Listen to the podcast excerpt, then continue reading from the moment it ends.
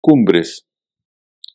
Por caminos estrechos, por senderos ocultos, subimos a la montaña disfrutando el aroma de las flores.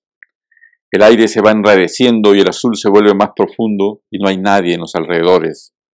Llevamos alegría en el rostro y en el corazón. Respiramos alelados, llegando a las cumbres, contemplando la hermosura de los valles. Desaparece la fatiga y todo lo vivido sube más allá de las nubes, como flecha veloz hacia lo desconocido del universo.